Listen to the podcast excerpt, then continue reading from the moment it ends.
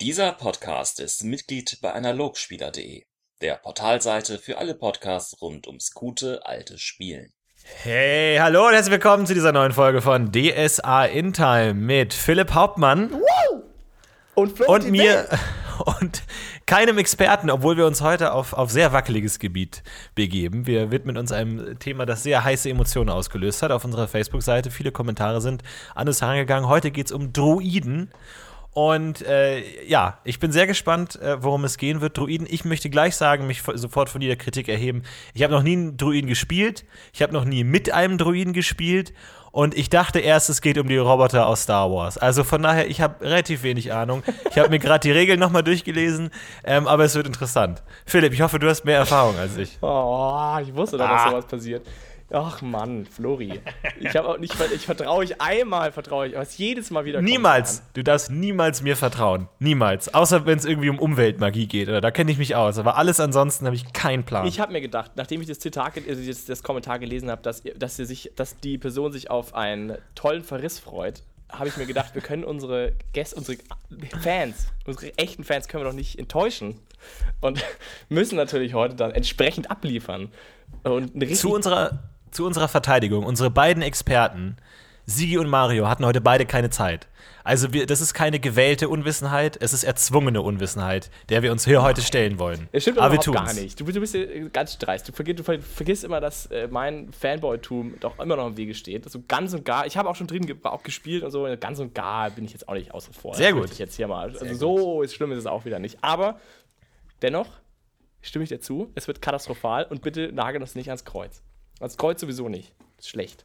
Dafür habe ich eine These aufgestellt. Ich weiß nicht, ob wir gleich so brachial anfangen wollen. Ich aber ich mag es ja immer, wenn ich mag es eben. Ich weiß, ich mag es ja immer, wenn du Thesen aufstellst. Ich finde das immer so toll und so belebend. Deswegen dachte ich mir, ich will heute auch mal in die großen Fußspuren von Philipp Hauptmann steigen und ich stelle auch eine These auf.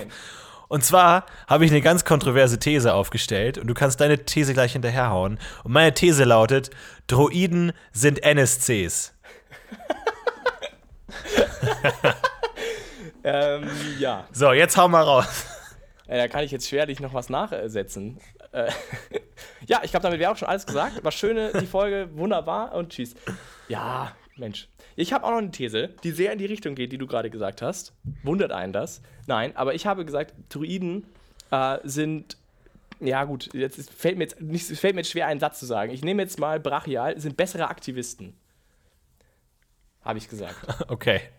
Aber auch das okay. stimmt jetzt nicht ganz. Das muss ich ein bisschen ausführen, glaube ich. Aber es geht auch so ein bisschen in die Richtung. Ich glaube, was, äh, ich glaube, was wir beide damit jetzt weinen, was ich finde, den Druiden fehlt was.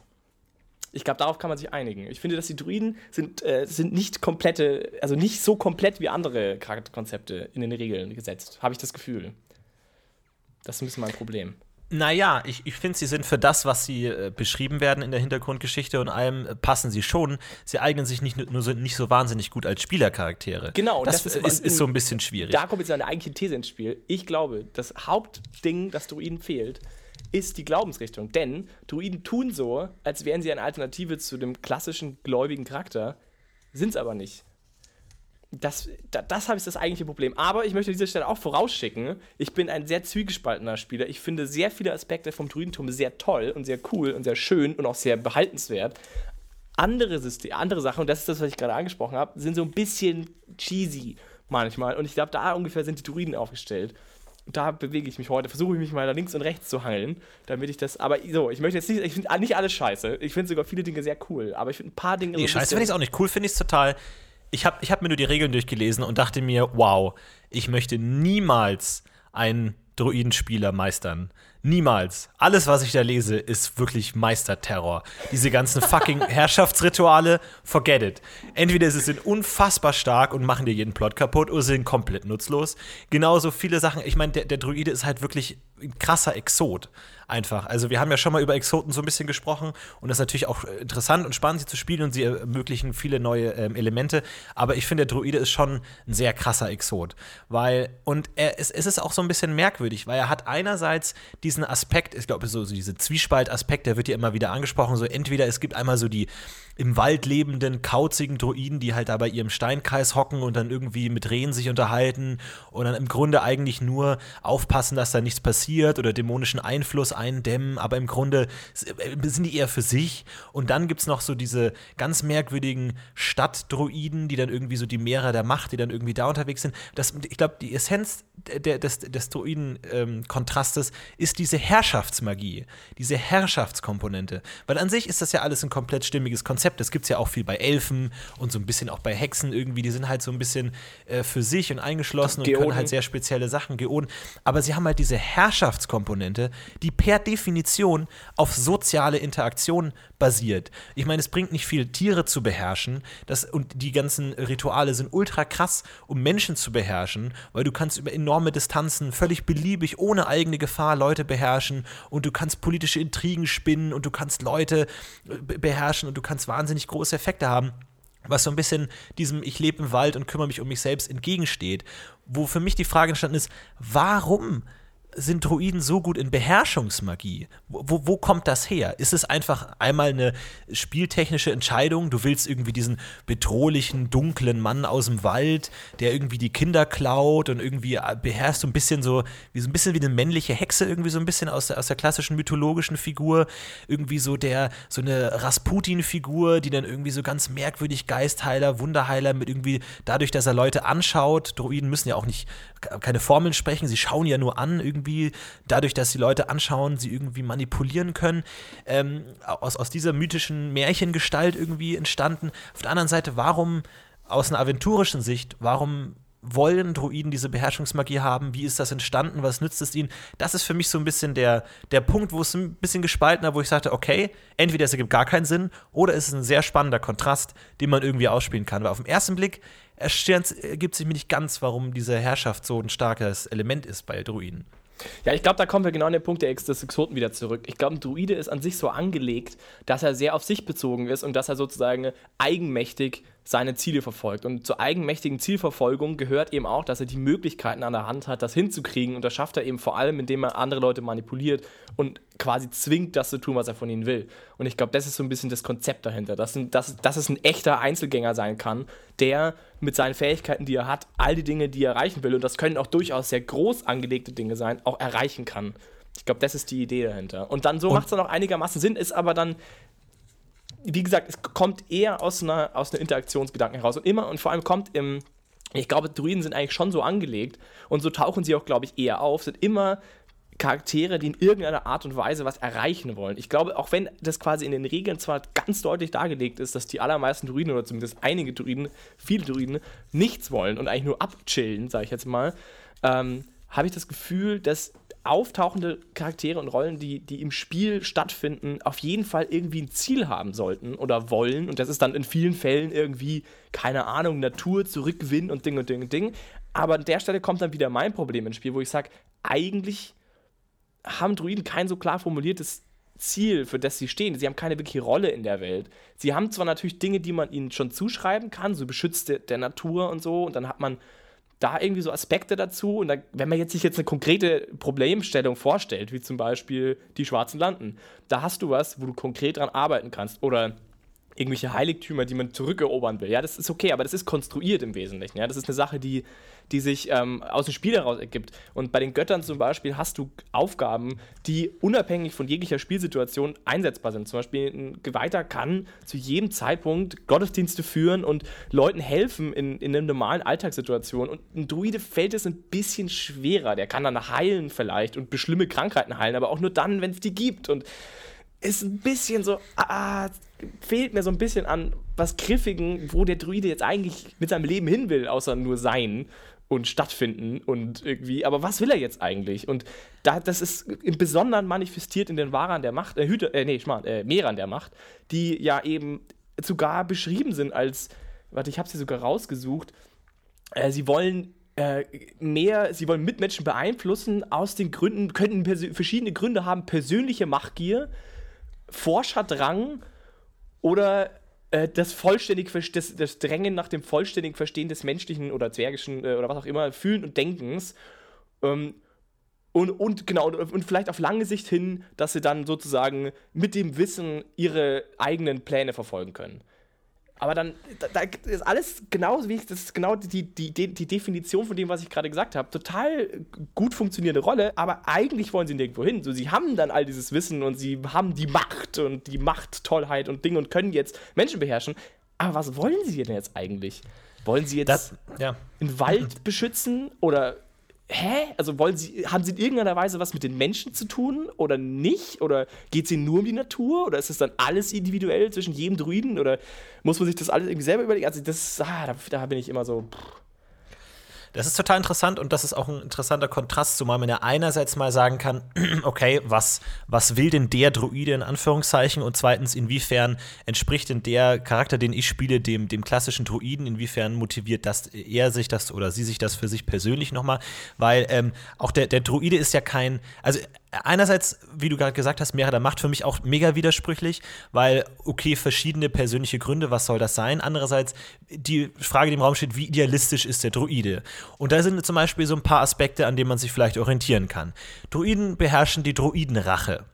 Als einzige Repräsentation in ganz Aventurien gibt es diese Art von Zauber, können natürlich auch andere lernen und so, aber es kommt aus dem druidischen Gedankengut, dem druidischen, der Idee eines Druiden kommt die Druidenrache. Ich opfere mich auf. Und dieses Opfer impliziert zwangsläufig einen Sinn, irgendetwas, wofür Genau. ich sterbe. Absolut, so, ja. und das ist ganz, also einerseits an den Fähigkeiten eines Druiden total verankert. Ich bin bereit, mich zu opfern, weil jeder Druide, der in seiner Ausbildung irgendwann die Druidenrache lernt, hat ja in seinem Mindset dieses, es gibt etwas, wofür ich potenziell mein Leben geben würde. Das haben Gildenmagier nicht, das haben Hexenmagier nicht, das haben Elfen natürlich schon auf einer gewissen Art, aber auch irgendwo anders, in einer gewissen Harmonie.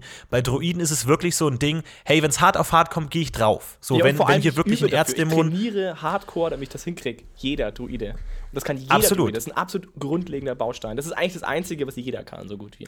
Das heißt, wir haben hier einerseits einen sehr starken ähm, Idealismus, zu sagen, hey, wenn es hart auf hart kommt, verteidige ich meinen Steinkreis mit meinem Leben, der aber im totalen Widerspruch steht zu dem angedachten Pragmatismus der Mehrer der Macht, die Wissen erforschen wollen als Selbstzweck. Würde man, gibt es da Situationen, in denen man sich selbst opfern könnte, um Wissen zu erforschen? Wirklich eigentlich nicht. Dann haben wir so Figuren wie Archon Megalon, der als der untypischste Druide bezeichnet wird im Regeltext, aber dann doch in diesem Meere der Macht irgendwie Exakt, ganz gut genau, reinpasst. das ist, ja. Das ist so ein bisschen merkwürdig. Auf der anderen Seite, was wir auch beschrieben haben, jeder magisch begabte Charakter muss ja irgendwie sich entscheiden, und das muss ja jeder Spieler auch gucken, wie stehe ich zu meiner Begabung. Ja, ein Elfe sieht seine Astralkraft ganz anders als ein Gildenmagier. Bei Druiden ist es ganz klar beschrieben, meine Astralkraft ist Teil von Sumus Kraft. Die Lebenskraft ist gleich Astralkraft, was schon mal sehr interessant ist. Es ist ein und dieselbe Kraft, was zu vielen Verwirrungen führt, meiner Meinung nach. Aber gut, lassen wir mal so stehen. Andererseits, es ist direkt die Kraft Sumus. Das heißt, alles, was ich tue mit meiner magischen Kraft, steht unter der Verantwortung, dass es einerseits Kräfte von Sumu zehrt und zweitens auch eigentlich wieder zurückgeben sollte. Das heißt, ein Druide ist wie kaum eine andere Zaubererprofession, hat eine sehr große Verantwortung, weil er sich bei jedem Flimflam, den er wirkt, denkt, ja, Moment mal, ich habe jetzt gerade dem, dem ich diene, Fragezeichen, wie bin ich diesem Sumu verbunden? Äh, Ist das, wie soll man das verstehen? Hat eigentlich eine sehr große Motivation, sich damit auseinanderzusetzen, warum man überhaupt zaubert. Und eigentlich müsste man sich bei jedem einzelnen Zauber überlegen, lohnt es sich das? Ist es das wirklich wert, dass ich jetzt Sumus Energie aufzehre? Wo ein Gildenmagier, der das einfach wie elektrischer Strom, so, ja, das ist halt da und das nutze ich halt, wie ich will. Und wenn ich am Ende des Tages ASP übrig habe, dann mache ich mir halt irgendwie noch meine Haare schön, so kein Stress. Für einen Druiden ist es halt was ganz anderes. Aber wie idealistisch ist es dann? Also ist es dann bei Mehrern der Macht auch so, die dann dann irgendwie ihr Wissen mehren wollen oder dann aus Geldgier dann irgendwie Politiker manipulieren? Sehen die das dann auch so oder haben die das verloren oder wie ist das? Ja, also ja, so, ja, jetzt sind wir ja genau an dem Punkt, äh, ja, genau, den ich auch meine. Also, es ist ja immer wieder auch betont, dass es sehr unterschiedliche der Druiden gibt und dass die allesamt auch äh, für sich genommen von eigenen Leuten erzogen oder halt unterrichtet werden und demzufolge auch die Philosophie der Druiden sehr auseinandergeht. Auf der anderen Seite finde ich nirgendwo eine Philosophie der Druiden. Also das ist genau der Punkt. So, ich, ich finde viele Aspekte, die darauf hindeuten, dass da eine Philosophie ist und sogar deutlich mehr als beim Bor- Borbaradianismus, wo wir auch schon drüber geredet hatten, das ja per Definition eine Philosophie ist und trotzdem gefühlt weniger Hinweise auf philosophisches Handeln haben, hat, haben die wahnsinnig viele Hinweise, aber keine wirkliche Philosophie und auch nichts, was eben dem zugrunde liegen könnte und was wirklich ist. Das Einzige, was ich jetzt vielleicht sagen würde, was schon so eine gewisse rote Linie zieht, ist gefühlt immer dieses, ähm, diese, diese Zeitrechnung quasi, die sie haben. Dass Druiden ja von ihrer Idee her in sehr langen Zeitspektren denken. Und dadurch ergibt sich natürlich eine gewisse Herangehensweise an Problemstellungen. Wenn du halt sagst, okay, ich denke jetzt nicht in heute und morgen, sondern ich denke auch nicht in Monaten, sondern ich denke mindestens in Jahren, wenn nicht sogar in Jahrzehnten bis vielleicht sogar Jahrhunderten. Das ist meine Denkweise. Also ich bin auch völlig irrelevant für die, für die ganze Bewegung. Also es geht jetzt zum Beispiel eben, und da kommen wir wieder zur Natur zurück, es geht also jetzt wirklich um große Veränderungen der Natur, also Wälder, die verschwinden oder äh, Berge, die sich bewegen, sage ich jetzt mal im weitesten Sinne. Wenn das sozusagen die, die Zeitspanne ist, in der ein Druide tendenziell zu denken gedenkt, dann macht es ein bisschen Sinn und dann könnte man auch sagen, okay, dann macht es auch dahingehend Sinn, ähm, dass er sich dann auch aufopfert dafür, weil dann ist es ja sozusagen, dann ist er wirklich nicht mehr relevant und dass man sagt, okay, ich tue alles, was ich, was ich kann, sozusagen, so gut ich kann eben für dieses Endziel, aber auch da wieder kommt das Problem in, in die Runde, so was ist das Endziel und wie kann er dazu beitragen, da irgendwas zu tun, also auch da wieder schwierig irgendwie, also ja, jetzt habe ich mich auch irgendwie so ein bisschen meinen eigenen Gedanken gerade verloren, aber ja, also es, ich, es ist total, ja. es ist merkwürdig, so vor allem äh, dadurch, dass ja die Druiden auch sehr lose organisiert sind und es auch nichts Niedergeschriebenes ist, ist es ja wahnsinnig individuell. Also es ist ja nicht jetzt irgendwie bei den Kirchen, wo das organisiert ist und du liest die heiligen Texte und so ist es. Im Grunde, der, der, das junge Kind, und da kann man auch mal ansprechen, wie man Druide wird, ist, du wirst entweder deinen Eltern abgekauft oder geklaut. Ähm, das heißt einerseits hier schon mal, das heißt, der Druide muss konstant alle Dörfer in der Umgebung beobachten, ob da magisch begabte Kinder geboren werden, dann da mit denen Kontakt aufnehmen, die dann klauen. Das heißt, als Kind, du entscheidest dich nicht, Druide zu werden. Äh, du, du wirst von deinem sehr individuellen Lehrmeister äh, kriegst du beigebracht, was es heißt, Druide zu sein und kriegst diese Fähigkeiten an die Hand und musst dann überlegen, was mache ich mit diesen Fähigkeiten. Das heißt, du wirst nicht nach Überzeugung ausgesucht, sondern schlicht nach Fähigkeit, nach Talent. Der Druide hat jetzt wahrscheinlich auch nicht die tausend Kinder, aus denen er auswählen kann. Das heißt, du bist erstmal magisch begabt, aber du bist jetzt nicht wie ein Priester, äh, ein Novize oder so, besonders glaubensfest oder besonders fleißig oder sowas. So, und dann hast du einfach diese Fähigkeiten an die Hand bekommen von deinem sehr individuellen Lehrmeister der dir vielleicht irgendwas erzählt hat. Und dann musst du halt gucken, was machst du jetzt? So, du hast diese krassen Rituale, du siehst krassen Dolch, du siehst krassen Fähigkeiten und dann ist halt die Frage, was hast du individuell noch von deinem Lehrmeister mitbekommen, was du äh, tun sollst oder was du tun. Also wie gesagt, die sind ja keine Geweihten, die weder ausgewählt haben, noch dass sie irgendeine Gottheit haben, mit der sie irgendwie kommunizieren können. So, selbst wenn jetzt irgendwie, äh, keine Ahnung, äh, Rondra weiter keine guten, keinen guten Lehrmeister hat, kann er ja trotzdem noch irgendwie durch Gebet oder durch Wunder oder Mirakel irgendwie zumindest checken, wo er hin muss oder so ein bisschen. Das kann Druide halt gar nicht. Der hat keinen moralischen Horizont. Das heißt, es liegt im Grunde nur an dem, was der Lehrmeister ihm gesagt hat, der auch wiederum keine Orientierung hat. Das heißt, es ist komplett, im Grunde komplett chaotisch. Das heißt, alles, was die Druiden eigentlich eint, sind die Fähigkeiten, die sie haben, diese Rituale, aus denen man dann irgendwie Sinn machen kann und das, was man halt gesagt wurde. Da gibt es dann halt die mega krasse Fanatiker, die halt gesagt haben, du verlässt dein Leben lang nicht diesen Wald, dieser Wald ist dein Leben und wenn da jemand mit einer Axt kommt, dann bringst du ihn um. Oder er sagt halt so, ja, ey, mach was du willst, keine Ahnung. Es ist sehr, sehr individualistisch. Also es, man kann entweder in Spiel, was du willst, verlaufen oder in halt irgendwelche Klischees von dem bösen Mann im Wald, der irgendwie, den niemand checkt, weil es wird ja auch konstant als unglaublich mysteriös und rätselhaft beschrieben. Also ich finde ja schon mal zum Beispiel ganz gut, in Wege der Zauberei hast du die Liste der Rituale und überall steht Rituale der Magier, Rituale der Hexen, die rätselhaften Ma Rituale der Druiden. Bei denen steht extra nochmal dabei in der Inhaltsverzeichnis, dass sie unglaublich rätselhaft sind und Geheime unglaublich mysteriös. Rituale, Geheime, ja. Das heißt, die Druiden wissen untereinander nicht, was die anderen können. Die Menschen wissen nicht, was die können. Also die, die Wissenschaftler die wissen nicht. Niemand weiß, was das ist. Im Grunde kann man alles da, dazu tun. Das Einzige, was man weiß, ist, sie vertragen sich nicht mit Metall. Warum okay. nicht? Warum ist das so krass? Warum ist das krasser als bei Gildenmagiern? Und Hat das was Beispiel, mit der Repräsentation das, genau, zu tun? Genau, genau, da wollte ich jetzt auch wieder sagen. Wo kommt das Da kommst du nämlich zum Beispiel an einen Punkt, wo wieder irgendwie so ein Glaubensaspekt ins Spiel kommt, wo man sich denkt, hat das was mit irgendeinem Glauben zu tun, irgendwas Spirituelles oder sowas? Keine Ahnung. Vielleicht.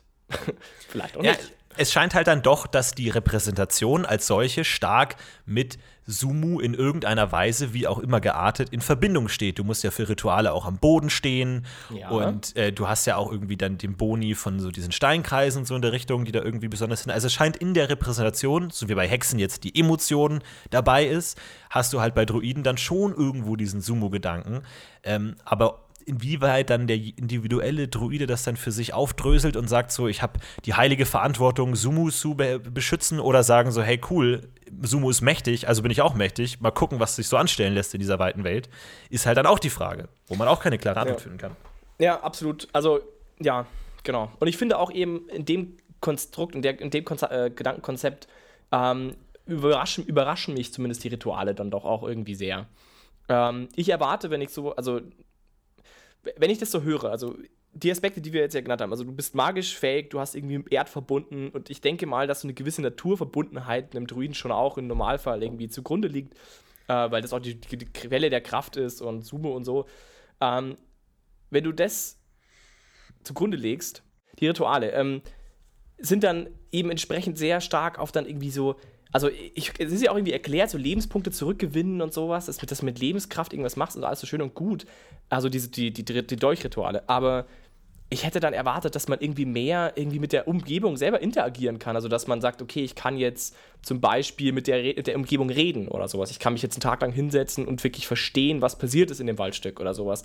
Oder ich kann also wirklich aktiver mit Fähigkeiten mit der Umgebung interagieren. Und das kannst du eigentlich nicht. Du kannst dann irgendwie in der Nacht sehen, cool, I guess. Dann kannst du einen Lebenspunkt regenerieren, cool, I guess. Ähm, und, und so Sachen, halt, wo man sich dann denkt, ja, okay, ganz nett und so, aber jetzt, ja, also, so richtig geil ist es nicht. Kannst dich ein bisschen schützen, okay. Also das, es gibt ein paar Sachen, also ich glaube, zwei, drei waren dabei, irgendwie, die ganz nice sind, dass du irgendwie dich schützen kannst mit der Umgebung und so. Und wenn es gerade schlechtes Wetter ist oder so, dann kann man sich vorstellen, im Schneesturm oder sowas kannst du dich dann irgendwie verstecken. Ja, okay. Okay, ein bisschen was gibt's. Aber wirklich so Fähigkeiten, mit denen du wirklich mit der Natur interagieren kannst und auch quasi diesen spirituellen Zugang eben hast, den, den ich zumindest darin lese immer wieder. Dieses, ja, irgendwie die, die Natur oder dieses Sumu ist Teil von deinen Fähigkeiten irgendwie und du hast, fühlst dich verbunden und eben, was du vorhin gesagt hast, irgendwie so, ich muss irgendwie die, die magische Kraft irgendwie beherrschen oder irgendwie aufpassen, was ich damit mache, weil die gehört, die entziehe ich ja sozusagen Sumo. Ähm, also muss ich ja damit auf, also dieses durchaus auch schon sehr spirituelle, was ich da schon irgendwie darunter verstehe, sehe ich irgendwie in den Ritualen nicht so recht. Das ist dann auch so ein Ding. Und dann kommt dieses ganze Herrschaftsding dazu, wie du sagst, das ähm, da jetzt auch nicht so direkt da reinspielt, aber dass ich zumindest passender finde in, einem, in, dem, in diesem Gedankenmodell, dass du eben alleine bist. Dann finde ich, das passt es ganz gut, aber auch da wieder eben ziemlich mächtig oder sehr NSC-bezogen, ziemlich crazy Sachen. Und also die Rituale, finde ich, überraschen mich eher. Also die sind nicht so nicht so passend wie jetzt zum Beispiel Stabrituale, die für mich voll nützlich sind in diesem Kontext des Magiers, finde ich äh, überraschender irgendwie. Und auch sowas wie Kugelzauber finde ich erstaunlicherweise passender als die Druidenzauber, für das, wie ich mir den Druiden vorstelle. Also, Ja, es ist, man müsste da halt mal auch gucken, was was bedingt.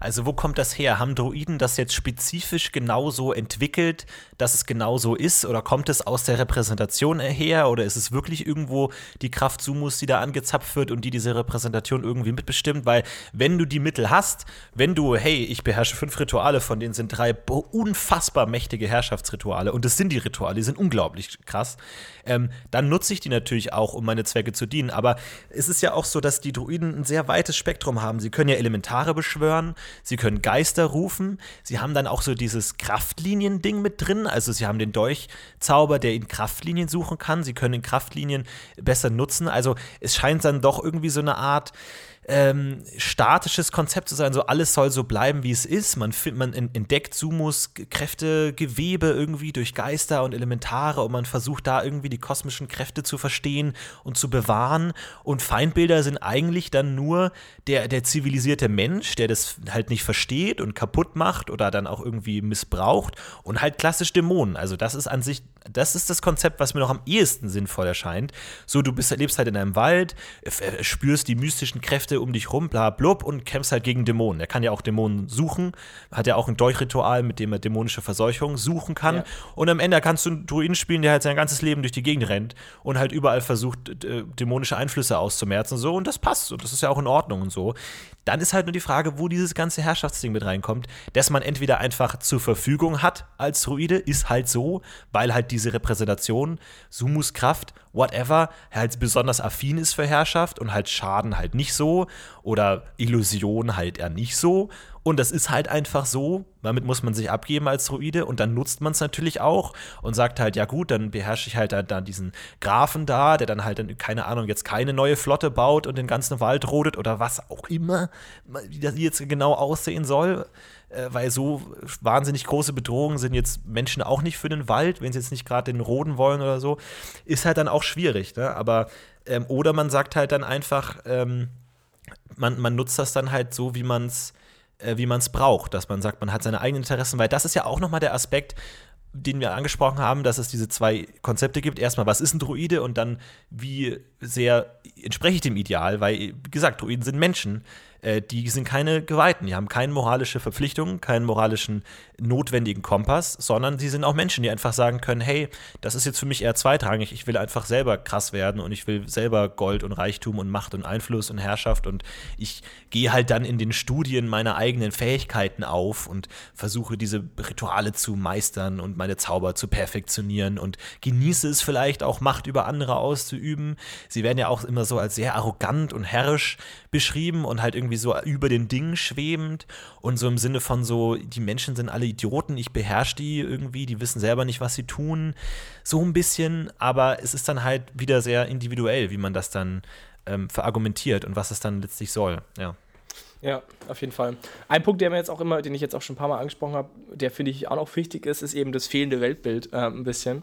Was immer wieder, das ist natürlich immer wieder dasselbe Thema, aber ich glaube, was ich mir immer denke, also ein Druide soll jetzt also, also ist jetzt auch ähm, ein arroganter Typ, auch der Fähigkeiten im Besitz, wie du gerade sagst, an keinen moralischen Kompass gebunden ist, ähm, wird nicht bestraft, wenn er irgendwelche unmoralischen Dinge macht oder solche Dinge, wie jetzt ein Göttergeweihtes würde mit Entzug von Karma-Punkten und so.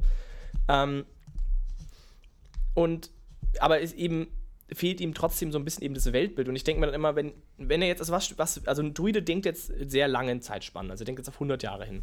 Der sieht ja um ihn herum, wenn er ein bisschen wahrnimmt, ähm, da sind überall Menschen, die leben in Städten. Was will jetzt ein Druide erreichen? Also will er, dass diese Menschen da weggehen und, also ist er gegen Kahlschlag und Rodung zum Beispiel? Grundsätzlich wie soll das stattfinden? So, er sieht ja, es gibt Menschen, was soll mit denen passieren? Sollen die alle draufgehen? Sollen die alle sterben, damit der Wald sich ausbreiten kann? Wahrscheinlich eher nicht, er ist ja nicht doof. Also will er dann irgendwie, dass nicht mehr Menschen dazukommen? Also, aber, oder ist es ihm, oder ist es dann schon okay, wenn mehr Menschen kommen, nur die wiederum dürfen dann weniger Umweltverschmutzung? Also, ich finde, es ist so ein bisschen schwierig, eben auch an der Stelle, was, was auch wie ein, ein Druide zum Beispiel auch gegen den zivilisierten Menschen steht, allgemein. Und ähm, diese Problematik zeigt sich auch mitunter darin, dass es zum Beispiel keine Laiendruiden gibt. Es gibt nichts wirklich Sinnvolles, was man als Laiendruide sozusagen andeuten könnte, der eben in irgendeiner Art und Weise das Gedankengut eines Druiden teilt, ähm, aber nicht die Fähigkeiten besitzt, wie es jetzt zum Beispiel bei einem kleinen äh, Novizen oder so der Fall, äh, beim, beim Akoluten oder sowas der Fall wäre. Und auch da eben immer wieder dasselbe Problem. Ich habe das Gefühl, also da, da fehlt mir irgendwie was, was, was ich finde, was wichtig ist für den Druiden. Also ich, ich finde, dass das, wie er im Buch steht, eben genau dieser Aspekt, eben dieses Ziellose und äh, dieses Individuelle zwar irgendwie eine schöne Sache ist, aber eigentlich fehlt sie mir. Eigentlich finde ich, braucht der Druide irgendwas Weltplanmäßiges, für das seine Zunft in irgendeiner Art und Weise streiten kann und dem man auch zustimmen kann. Also das Sinn macht, weil wenn ein Druide zu einer Stadt kommt, wo ein beliebiger anderer Magier ist und sagt, hey Leute, wir sollten nicht die Flussnymphe töten, wird jeder sagen, na klar nicht, natürlich, warum auch? Es ist völlig sinnvoll. Es gibt keinen Grund, einem Druiden zu widersprechen, gerade aus heutiger Sicht. Ähm, und du musst schon ganz aktiv einen NSC konstruieren, der gegen, oder der die Umwelt kaputt machen möchte, der ein Dämonenbeschwörer ist, um überhaupt einen Gegenspieler zum Druid zu haben, weil der eigentlich völlig vernünftige Punkte vertritt und eigentlich niemand ihm wirklich reinredet. Und auch niemand, ich meine, wenn da ein alter Steinkreis ist, warum, also den machst du ja nicht platt, du gehst ja nicht in den Wald rein und sagst, ach, schau mal her, ein alter Steinkreis, reißen wir den um. Das passiert ja nicht. Also, äh, und entsprechend, ja, also da fehlt mir so ein bisschen, was wollen sie denn eigentlich? Sie sitzen irgendwie nur rum gefühlt oder verfolgen ihre eigenen beliebigen Ziele. Ähm, da fehlt mir einfach was. So, das ist eigentlich der Punkt, den ich am meisten problematisch finde beim Druiden. Ne? Dass es eben, dass diese ganzen coolen Fähigkeiten, die er hat, nirgendwo hinführen. So ein bisschen. Das haben wir jetzt auf allen Wegen, glaube ich, ungefähr deutlich gebracht. Ja, nee, finde ich auch. Es ist halt, es, du hast nicht wirklich ein Menschenbild beim Druiden. Also, wenn du zum Druiden gehst und fragst, wie soll ich leben, weiß nicht, was der dir antworten würde. Wahrscheinlich sowas wie, mir ist es scheißegal. So, weil er denkt halt, wie gesagt, in großen ähm, Ebenen und er ist halt natürlich auch so ein bisschen pragmatisch veranlagt. Ne? Es wird auch beschrieben, so im Sinne von, ja, es ist halt, äh, der, der Natur ist es halt egal, ob hier und da mal Leute sterben und so, wenn es am Ende die Natur überlebt und am Ende alles so bleibt, wie es ist, ist das auch völlig in Ordnung. Und äh, das ist natürlich äh, schon schwierig, wie man das ver verallgemeinern kann. Aber wie gesagt, auch da ist die Frage, wie man sich das dann immer aneignet. Ob man ja sagt, okay, man nutzt das irgendwo egoistisch und auch die, diese, diese starke Opfer, cool, du kannst ja wahnsinnig gut opfern als Druide, äh, ist natürlich auch die Möglichkeit, ah, ich kann ein anderes Leben auch ausnutzen für meinen persönlichen Sinn, mit diesem Arroganzaspekt. Der, der beliebig ist, aber. Der, also der beliebig ist, aber total, aber wo man vielleicht dieses, ja, es ist halt vielleicht, keine Ahnung, wo Elfen vielleicht eher sowas wie die Harmonie und das Gute und das perfekte Zusammenspiel der Natur auf magische Art suchen, ist bei Druiden vielleicht dann eher so eine harte, gleichgültige Natur irgendwie, die die, wenn jetzt nicht gerade Dämonen kommen, ist es mir auch scheißegal, was passiert. So, es ist, ich, ich, ich lebe in anderen Sphären. So, ich kommuniziere mhm. mit Elementaren und Geistern und so. Und was ihr macht, ist mir auch egal, solange ihr mir nicht zu nahe kommt und nichts passiert. Ja, aber genau gesagt, dann würde ich ja. mir eben ähm, noch ein bisschen mehr effektive Fähigkeiten wünschen, die dem ein bisschen, das ein bisschen unterstützen würden. Das fände ich sehr cool, weil ich glaube, das ist ein sehr cooler Aspekt und den kann man auch schon spielen und das funktioniert auch sehr gut. Und ich würde auch wahrscheinlich so weit gehen sagen, dass ich so einen Druiden spielen würde. Also mein Tode wäre wahrscheinlich genau so. Also relativ teilnahmslos, ähm, was, was angeht, was die Menschen so machen und auch relativ kompromisslos, was seine eigenen Einstellungen angeht. Ähm, also das ist schon eine ganz coole Sache, aber ich fände es cool, wenn es da noch ein paar Fähigkeiten gäbe und die Rituale, die, sie, die er kann, da so einen Tick mehr ähm, ihn, sag ich mal, so in diese, in diese Richtung treiben würden. Weil ich finde, dass die Fähigkeiten, die er jetzt hat, zwar cool sind und auch die Fähigkeiten, also auch die Zauber, die, er, die ein Druide kann, zwar ähm, nicht so umfangreich natürlich wie ein Gildenmagier, aber schon in Teilen ziemlich cool sind. Also der hat ziemlich coole Temporalzauber zum Beispiel, die ich echt nice finde. Also dieses Blick in die Vergangenheit finde ich einfach einen coolen Zauber. Und auch sonst ähm, diese ganzen Herrschaftsaspekt-Zauber finde ich durchaus cool und schön. Und da kann man echt viel Schönes damit machen. Aber du gibst relativ viel dafür auf also von, du könntest auch Guildmagier spielen, dann könntest du deutlich mehr, so ungefähr. Ah, und, aber da kommt nicht genug zurück, so das ist mal so ein bisschen ein Punkt. Ich fände es cool, wenn er noch ein paar mehr Fähigkeiten kann, die, ähm, die, die, halt auch die Rituale ein bisschen nach vorne rücken, sozusagen. Und einfach wirklich mach, also nutzbarer machen würden. Wie zum Beispiel bei einer, ich würde fast sogar sagen, bei einer Hexe sogar. Weiß ich gar nicht. Das, das, das Verrückte ist nämlich, dass in meiner Hinsicht, also was ich glaube nämlich, dass die Rituale der Gildenmagier die am Spieltisch nützlichsten Rituale sind. Was ich eigentlich äh, irgendwie schizophren finde, ja. weil eigentlich ein Gildenmagier dadurch trumpft, dass er zu viel, sehr viel coole Zauber hat. Und alle anderen haben ja diese extrem coolen Rituale in der Theorie. Effektiv gesehen kannst du die aber fast alle nicht benutzen, weil sie entweder so ja, so spezifische Anwendungen haben, wie zum Beispiel ein Lebenspunkt an Tab. Tag, ja, cool oder pro wie lang?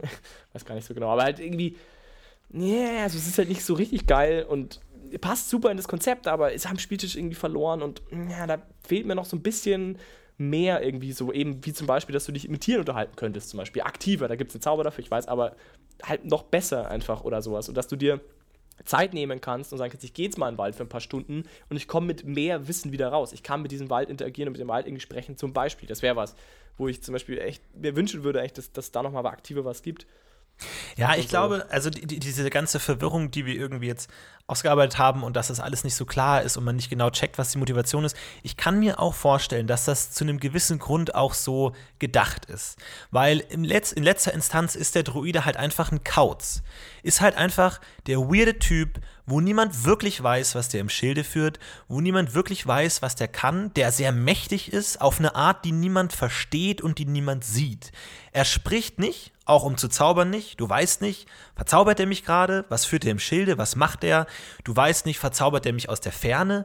Hat er Kontrolle über mich? Was ist das für ein Typ? Niemand weiß, was der im Schilde führt. Und es, wir hatten ja auch schon in unserem Spiel, auch in der Kampagne, Kontakt mit Druiden und ich finde, es kam immer super rüber, dass es so ein bisschen diese nicht ganz verstehbare ähm, dunkle Entität da im Wald ist irgendwie. Man, der hat irgendwie einen Plan, aber den versteht man auch nicht ganz. Er beschwört hier und da Geister und macht da was und man findet hier und da Spuren, aber es ergibt, man, man versteht es einfach nicht so ganz.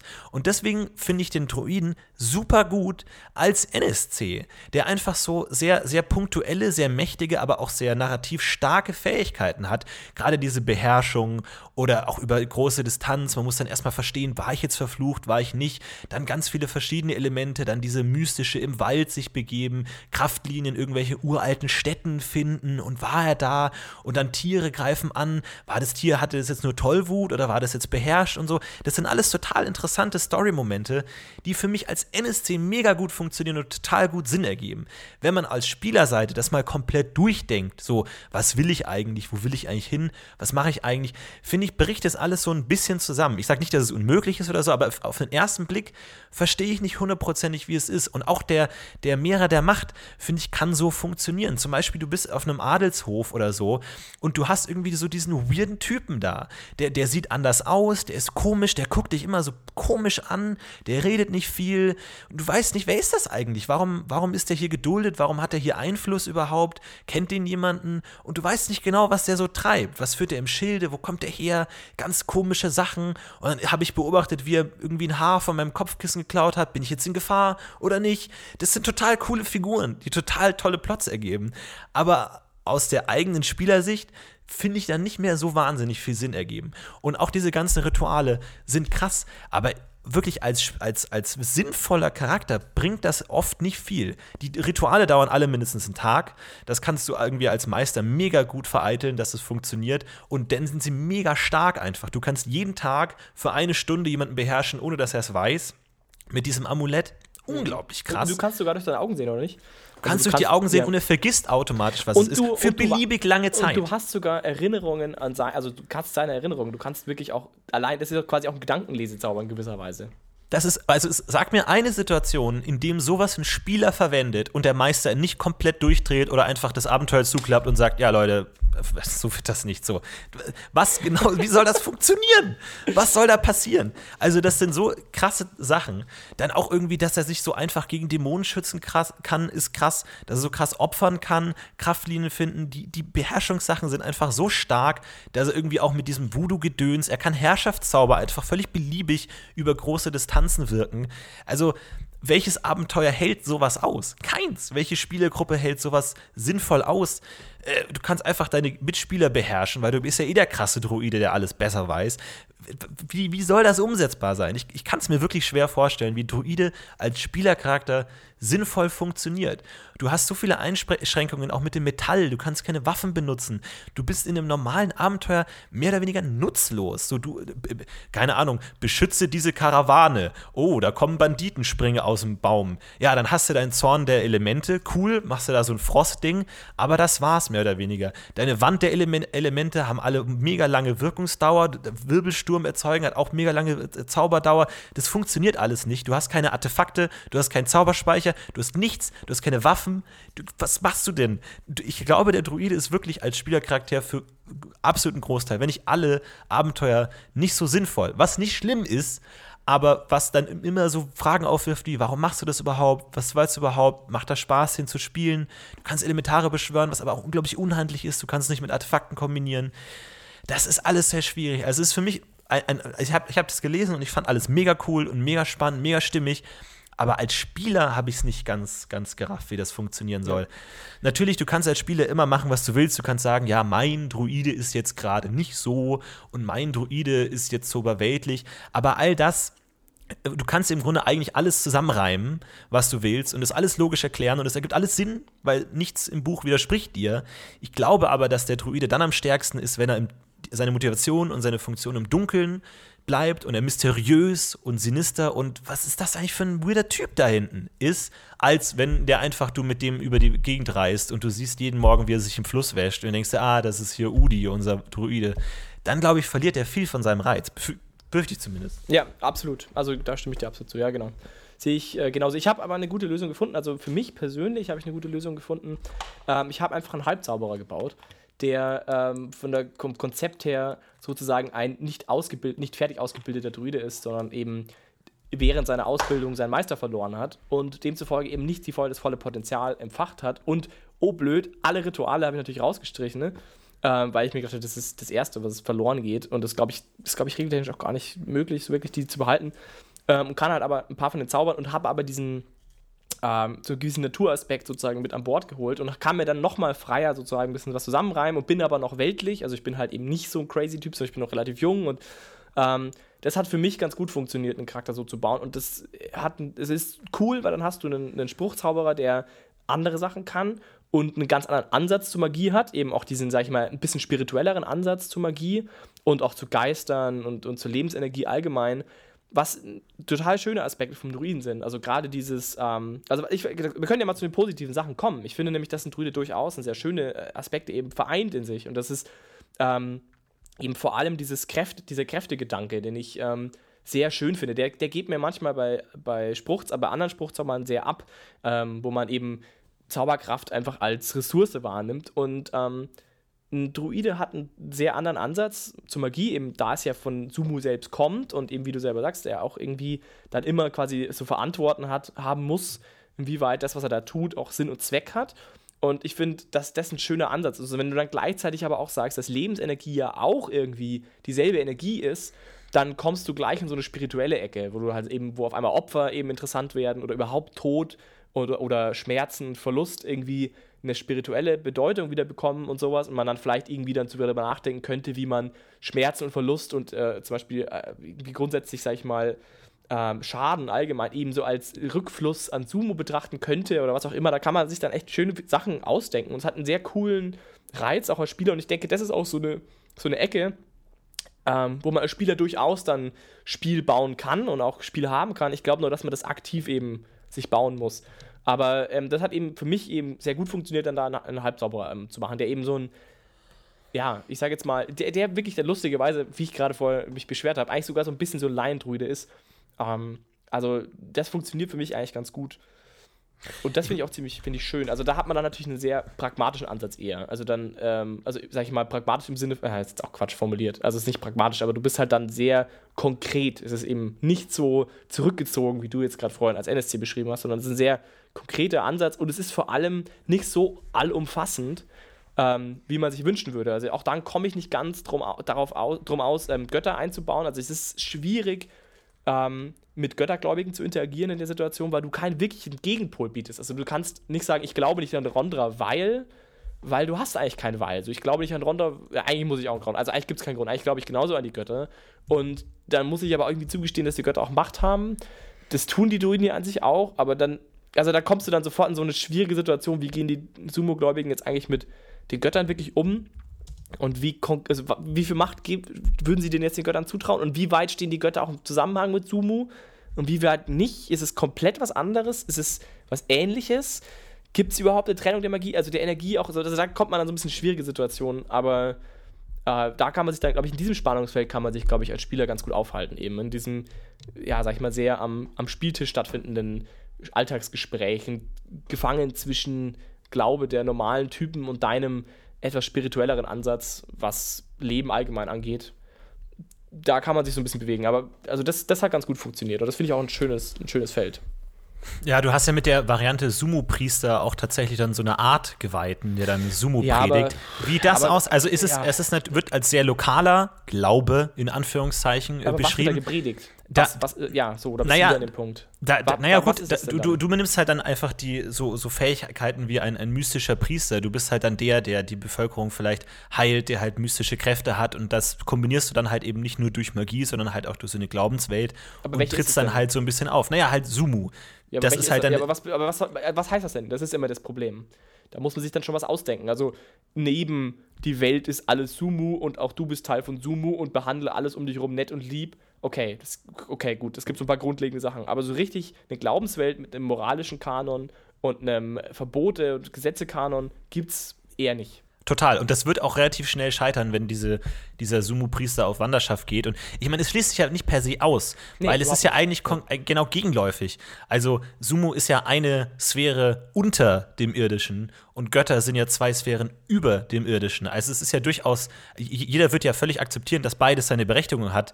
Die, die äh, zwe zweite Sphäre als, als der, der als Hort der Elemente und der Schwerkraft und all dem, wo das da alles entsteht, wird ja niemand anzweifeln. Nur ist es halt was ganz anderes als Götter an sich. Das heißt, es wird sich nicht unbedingt beißen und der, der, der Druide, der Sumo-Priester im Speziellen, wird halt einfach seinen Fokus richten auf die Welt der Elementare und der Elemente und wird das dann vielleicht als Art spirituell weniger im religiösen Sinne zu den Göttern, weil er da halt einfach nicht so eine krasse Verbindung hat.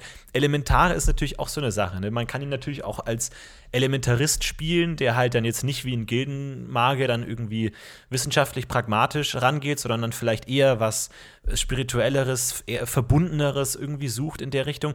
Interessant ist natürlich auch der As- Aspekt mit dem siebten Element, was für die Druiden absolut, Geist ja. ist. Finde ich cool, ja. Das ist auch schöner. Was- schöner die Frage wenig- ist, was- ja, kon- Konkret ist es schwierig umzusetzen, weil man nicht so genau weiß, was das bedeuten soll, aber ist ein cooler Gedankenanstoß und coole Inspiration, um sich da was auszudenken. Ja, zumal einfach das Wort Geist einfach zwei Bedeutungen hat, im Sinne von Geister und dann der menschliche Geist, wo dann es heißt, ja, das siebte Element ist ja Geist, deswegen Beherrschung. Ja, Moment, aber was ist dann genau damit gemeint, Geist? Also, wenn es denn Teil der zweiten Sphäre, der Elemente, also alles, was mit der Beschaffenheit der Welt und der Materie zu tun hat, wie passt dann Geister als siebtes Element rein? Ist es dann gerade der Gag, dass es dann gerade das ist, was über allem schwebt oder alles verbindet oder was auch immer so. Da kannst du ja 100 Sachen ausdenken. Und die Geistherr-Beschwörung ist ja auch Teil der Druidenfähigkeiten. Also hat das dann da was mit zu tun? Aber Und auch die inwiefern. Seelenwanderung außerdem, Entschuldigung. Das Ja. ist ja auch noch wichtig, genau. Und vor allem, inwiefern hat dann die, die Herrschaft konkret was damit zu tun, diesen Geist auszuarbeiten? Also, das, das findet man ja überall. Das findet man auch bei Hesinde und Nandus, aber trotzdem ist dieser Fokus auf Beherrschung dann nicht so da. Ähm, also, das dann als Zelebrierung oder dann als Kontrolle des Geistes, weil man kann ja die Elemente kontrollieren und hat vielleicht auch eine gewisse Aufgabe oder ist den, den Herr der Elemente. Gehört es dann auch dazu, das siebte Element, den Geist, den menschlichen Geist dann auch zu beherrschen als siebtes Element, sind halt sehr unterschiedliche Dinge dann. Aber wenn man davon ausgeht, dass das die Prämisse ist, siebtes Element Geist, dann beherrsche ich die Elemente und dann eben auch den Geist von dem Kerl, der 50 Kilometer weiter weg wohnt. Aber gut, so ist es dann halt. Dann muss man halt gucken, wie man das dann irgendwie verbindet oder versucht man dann dadurch den Geist zu beherrschen, äh, zu, zu er erkunden und zu erforschen ist halt, ist halt dann die Frage, ne? Also es ist ja auch die Frage, wie der Druide zur Natur steht. Es ist ja nicht so diese wilde, wuchernde Natur, sondern ich habe schon das Gefühl gehabt, dass es so ein bisschen Anleitung und Beherrschung der Natur so ein bisschen drinsteht. Also wenn man den jetzt fragen würde, beherrschst du die Natur oder beherrscht die Natur dich? Ich glaube, es ist schon so ein bisschen, dass das man als Auslegung natürlich spielen könnte, dass es schon so ein gewisser Beherrscher oder irgendwie der, der die Kontrolle und die Former. Macht auch hat, der Former, ja, der halt auch dieses mag sein, wie wenn man das auslegt, das Geschenk der Magie bekommen hat oder Geschenk der Kraft Sumu, ist man auch Auserwählter, ist man so eine Art äh, irgendwie Ver Verweltlichung von Sumus Willen und beherrscht dann die Natur. Aber zu welchem Zweck dann? Was, was, kann, was kannst du, was die Natur nicht selbst kann?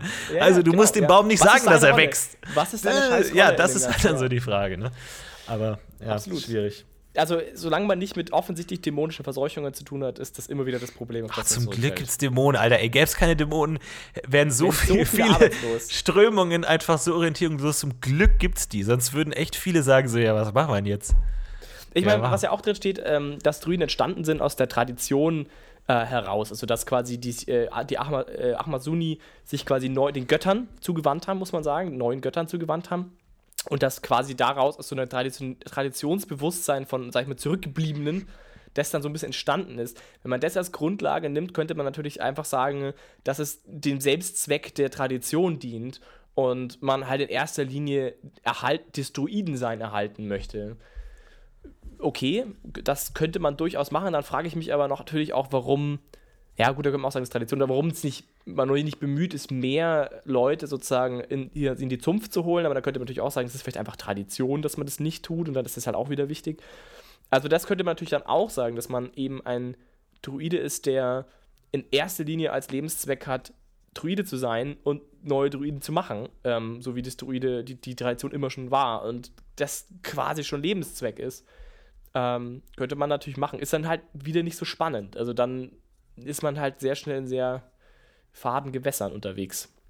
Aber das wäre natürlich eine Idee, dass man es dann so angeht irgendwie.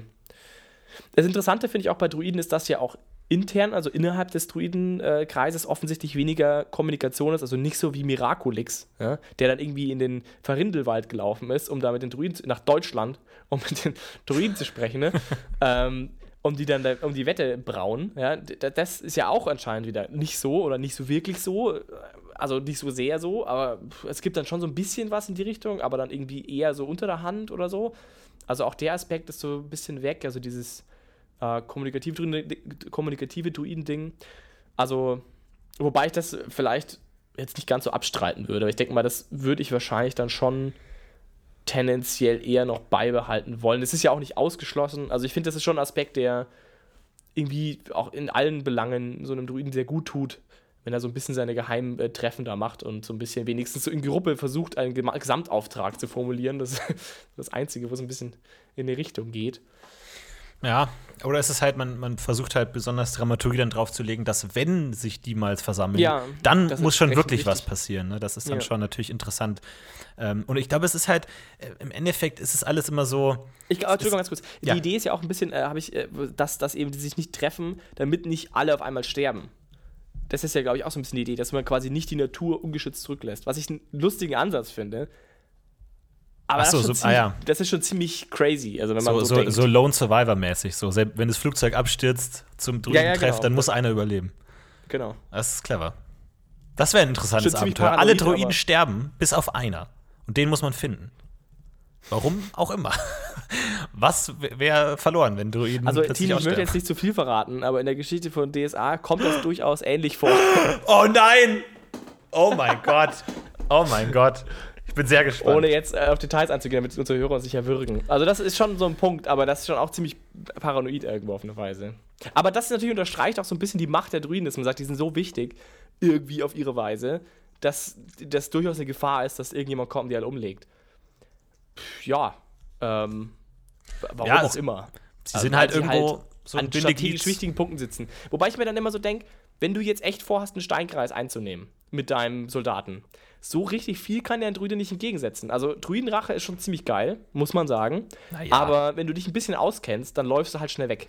Weil der ist ja eh bald tot. Dann ja, und der das. beschwört zwei Elementare und die sind immun gegen profanen Schaden und dann kann dein Söldner ja auch nichts mehr machen. Aber es dauert eine Weile, bis sie beschworen wir, sind. Das können wir gerne mal durchrechnen. Ich würde das gerne mal, also ich glaube nämlich, dass ein Druide, der, das ist ja im Standardfall ein Druide, also natürlich schon krass ist, wenn er sich opfert, Druidenrachenmäßig, aber sonst glaube ich, eingeschränkt fähig ist. Also. Aber der kann in der würde, Nacht sehen, ich würde der zwei Hände, also wenn ich der, der Typ wäre.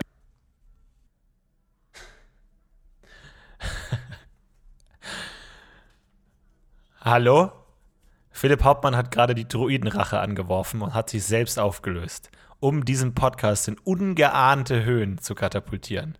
Ja, hallo Philipp, ich höre dich. Ja, hallo. Und meine Kopfhörer sind gerade auseinandergefallen. Ach du Scheiße, alles geht kaputt. Die Podcast-Druidenrache. Es ist wirklich, oh, wirklich, mein Kopfhörer ist wirklich gerade zerbrochen. Ach je. Ich halte mir jetzt den rechten äh, Kopfhörer einfach ans Ohr. Einfach so, Philipp Hauptmann extrem Podcasting, einfach so. Da leidet das Material auch mal gerne. Oh Mann, Mann, Mann. Naja, so ist das, ne? Das ist halt richtiges Business hier bei uns. Wo war ich stehen geblieben? Äh, ja, du hast gesagt, dass Druiden. Warum habe ich gesagt? So, das ah. wollte ich sagen. So, ich würde erst eine vorstellen, der geht dann zwar drauf und der zweite hat dann ist alles, alles tot. So. Ey, Wand aus Dorn Richtig cooler Zauber eigentlich, wenn man, wenn man den relativ gut kann. Aber auch wieder 30 Aktionen Zauberdauer. Ah, das tut so weh. Und leider, Druiden kein Guardianum. Kein Guardianum. Ja, es gibt viele Dinge, die das tut können, weh. Aber was das tut weh. Was ja geil ist, sie können immer Zauber äh, erzwingen, was schon ziemlich nice ist. Also das ist schon cool. Einfach mal schön für 4 ASP, einfach da mal so ein bisschen, äh, sag ich mal, drei Punkte kriegen, ist schon nice. Ja, zwei ASP, oder? Zuschläge halbiert oder gilt das nur für ZFP-Zuschläge oder auch für ASP? Kosten wahrscheinlich nur für ZFP-Zuschläge. Ich glaube auch. Das, was? Oh Gott. Nee, ich glaube, das ist nur für ASP. Aber ist auf jeden Fall ziemlich cool. Ja, ist nett, ja. Aber gut, Ja, äh, aber es, so es, kommt natürlich nicht, es kommt natürlich nicht an Güldenmagier ran, von der puren Effizienz her. Das ist einfach so. Aber gut, da muss man sich damit anfreunden, schätze ich. Und auch sowas wie Windhose gefällt mir gut. Das funktioniert gut. Das ist ein bisschen unhandlich, das, das dauert ein bisschen und ist auch okay. Aber, aber es ist für den Preis, kann man das schon machen, wenn man das irgendwie äh, sinnvoll einsetzt. Also da sind schon ein paar ganz coole Zauber immer noch dabei. der beste Zauber, äh, hier, wie heißt er, äh, die Weisheit der Bäume, wo man einfach zum Baum wird. Ja. Finde ich super. Ey, Schön so Hauszauber, nice. Vor allem auch. Vor allem auch dieses sich in eine Kraftlinie pflanzen und dann kriegt man permanente ASP, wenn man einen Monat das macht, kostet aber 10 ASP pro Tag. Also wenn du mal 300 ASP rumliegen hast, dann sagst du, ja, jetzt mache ich einen Monat Baum und dann habe ich ein ASP mehr. Ich weiß immer nicht, wer sich sowas ausdenkt. So. Das ist eine coole Idee. Man ist als Baum in der Kraftlinie und, und saugt die Energie auf, aber dann mach's halt einfach unmöglich. Du kannst auch einen Zauber einführen, der kostet 1000 ASP. Du beschwört einen Drachen. Cool. Danke. Ja, Aber mit Druidenrache geht es. Hat schon mal einen Druiden, Druidenrache gezündet, nur um sich zu einem Baum zu machen, um dann einen permanenten ASP mehr zu bekommen. und in der abzunippeln. Wahrscheinlich kommt er nicht mehr so weit. Ja, ärgerlich. Ärgerlich. Ja, Was ist mit dem Dolch? Ja, Was ist mit Dolch? Also auch da, Dolchritual, ich kann ja, wir können ja mal kurz durchschauen. Das hat mich, es war echt äh, ziemlich äh, nicht beeindruckend. Also, er ist, nicht? er ist unzerstörbar. Nice. Er, Ey, kann, er, der- er, wird, der- er wird Teil des Körpers, das heißt, wenn du dich zum Nebelgestalt machst, was ein cooler Zauber ist außerdem, ist ja Dolch dabei. Und dann, das ist schon mal geil, hast Dolch immer dabei. Aber zum Kämpfen ist er halt echt überhaupt nicht zu gebrauchen. Was hat er so alles? Er kann Ernte. Ey, also du kannst- Dämonenschutz, ja, das Ja, ist ja alles Dämonenschutz, Crap. Aber okay. Dämonenschutz ist richtig gut. weil- Dafür, dass aber er kein weil du Guardianum hat. Guardianum hast. Hättest du ein Guardianum, wäre es völlig belanglos. Ey, aber es ist richtig gut. Ey, Es ist halt auch wieder, das ist wieder so ein Problem. Weißt du, ein Guardianum ist für einen Meister relativ cool zu handeln. Weil dann machst du halt einfach zwei Dämonen mehr, die machen den Guardianum kaputt. Passt. Aber beim fucking Druiden hast du halt, ja, unter Magieresistenz 18 kommt halt gar nichts durch. Dann denkst du als, als Meister auch, ja Leute, fickt euch dann einfach so, weißt du, dann machst du so einen Kreis um dich rum, hihi, und dann kommt nichts durch. Und dann war es das so. Das, das, der fucking Druide ist einfach ein Mittelfinger für den Meister. Von vorne bis hinten, sage ich. Ja, aber was kann er sonst noch alles hier? Pass auf, Opferdolch kannst du ein bisschen besser opfern. Kannst du Ernte, die du machst, hält ein bisschen länger oder ist doppelt so stark oder so. Ja, auch ganz nice, aber naja, gut. Gespür des Dolchs, was ist das hier? Domit, das war die Verseuchung. Dann kriegst du hier deine, deine Lebenspunkte zurück. Kostet 21, ah nee, das ist nur das Ding, genau. Ein, ein Lebenspunkt kostet das Ding, ach egal. Und dann kriegst du ein bisschen äh, Blumentopf, Dingsbums, ja, okay, ganz, ganz nice. Und dann hier Schneide, kannst du, das ist ganz nice, kannst du, kannst du Stein schnitzen. Cool, mega. Nach 10 ist auch gut, musst dir dafür aber die Stirn aufritzen. Das ist auch so ein Ding, dieses konstante Geritze, ne? Das ist, glaube ich, auch einfach so ein, so ein Merkmal, der ist halt einfach ein weirder fucking Typ. So, und auch wenn es irgendwie so ein Gesellschafter ist, der dann irgendwie in der Stadt rumhängt, der hat halt überall ständig diese Ritzdinger so. Und das ist, macht den einfach schon zu einer anderen Art von Mensch, der halt einfach auf einer anderen Ebene existiert. Dem, der es halt auch völlig okay ist, dass er sich halt für jeden zweiten Zauber auch mal selber aufritzen muss für seine Rituale und so. Das ist halt dann schon, schon was anderes. Ja. Aber auch Kraftlinien finden, finde ich gut. Ob, Ja, Opfern es ist, alles, halt so ein bisschen Ding. Es, das sind sehr coole äh, Ritualzauber, nur halt nicht für den Spieler. Also ich, ich kann mir nicht vorstellen, dass ich einen von denen, also wenn, also wenn irgendjemand von euch Hörern da draußen diese, diese Rituale in irgendeiner Art und Weise beständig oder öfter mal durchführt, bitte sagt mir das. Ich würde das echt, also ehrlich interessiert sein, ob man diese Dinger wirklich verwenden kann oder ob man halt dann mal in der Nacht sehen kann. Oder ja, ich benutze es für die Ernte, weil ganz geil. Kann ich mir alles vorstellen. Aber ist es wirklich ein Gewinn für den Charakter? Oder ist es eher so Fluff-Dinger, die, halt jetzt, mein Gott, dann hättest du halt stattdessen einen Flimpflang gemacht, so nach dem Motto. Ob das wirklich einen Mehrwert bietet, das würde ich gerne mal wissen. Am Spieltisch. Oder ob das wirklich nur Fluff. Cooler Fluff. Also ich habe nichts dagegen, gerade als NSC, aber Fluff. Glaube ich. Naja. Ähm, unser Hörer. Punkt. Äh, unser Hörer Tobi hat uns gebeten, doch mal auf die Waffenwahl einzugehen, weil die ja kein Metall tragen Ja. dürfen, aber auch gar keins. Aber da kann man sehr schnell Ähm, drauf eingehen. Ist meine so Antwort viel. ist- Lass es einfach. Ja, meine Antwort ist selber schuld. So, du kannst dem Druiden nicht auch noch irgendwie, nee, nee, nee, dann hat er halt irgendwie dann so einen super Glasspitzen, Kristallspeer oder was auch Obsidian- immer. Der hat halt einfach keine Waffen. Warum sollte ein Druide überhaupt Waffen benutzen? Der ist so, der hat so schon echt krasse Fähigkeiten. Und ich fände es mega lame, wenn der Druide in meiner Gruppe dann jetzt auch noch mit so einem gehärteten Glasschwert durch die Gegend läuft. Und das ist halt so ein Moment, da wird's uncool. So, wenn du einen Druiden spielst, dann spielst du einen fucking Freak.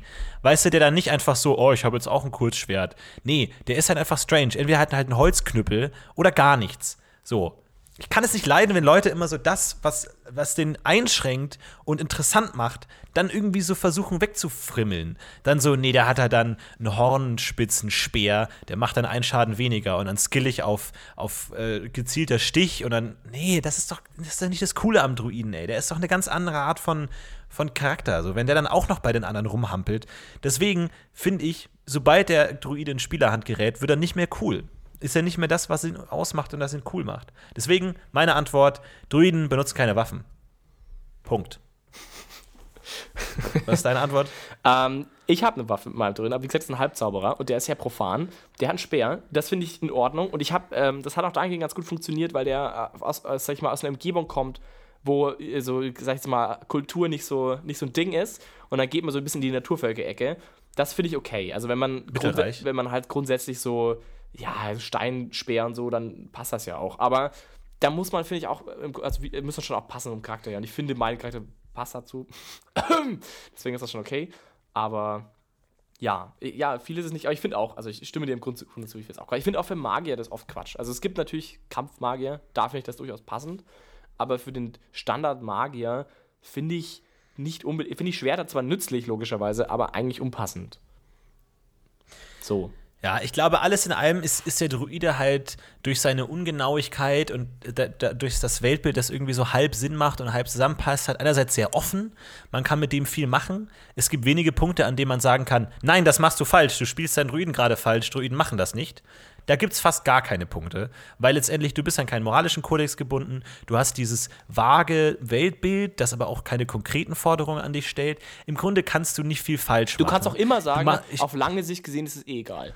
Kannst du immer sagen. Genau, du kannst immer sagen, nee, für mich ist das jetzt, mein Masterplan ist, dass ich jetzt diese Baronie hier infiltriere und dann selber irgendwann mal, ja, keine Ahnung, die Strippen ziehe, damit ich dann mal irgendwann irgendwas machen kann und meine Macht mehre. Und Macht ist ja generell eine gute Sache, weil dann kann man ja Sumo besser beschützen und so. Im Grunde kannst du vieles machen und das macht den Druiden halt einerseits so ein bisschen beliebig ähm, und der sich dann halt nur durch, durch seine Fähigkeiten auszeichnet. Und ich kann mir gut vorstellen, dass man dann halt irgendwann den Gildenmagier und den Druiden nicht mehr so auseinanderhalten kann.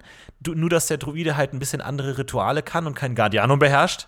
Äh, und der, der aber ansonsten sich halt äh. ganz normal mit dem Gildenmagier unterhalten kann. Hades Magie aber ähm, allgemein totaler Crap bei Druiden. Grundsätzliche Scheiße. Also da ja, kein Analyseverbreitung, nur zwei. Totaler Scheiße. Deswegen glaube ich, ist die, ist die große Gefahr, ohne dass ich jemals einen Druiden erlebt habe, die Gefahr, dass man ihn einfach, weil man gewisse Elemente nutzen möchte und andere nicht, ihn irgendwie so ein bisschen verwässert und verwäscht. Ich glaube, beim Druiden ist dann am coolsten, wenn man sich wirklich überlegt, so, wie kann ich den so fucking weird und strange machen, wie es geht und ihn gerade noch spielbar machen kann. Aber wenn man rangeht mit, ich versuche den möglichst sehr anzupassen an normale Charaktere, weil ich will ja diese coolen Beherrschungsrituale abstauben, glaube ich, dann ist es, dann gibt es andere, bessere Lösungen, das zu machen.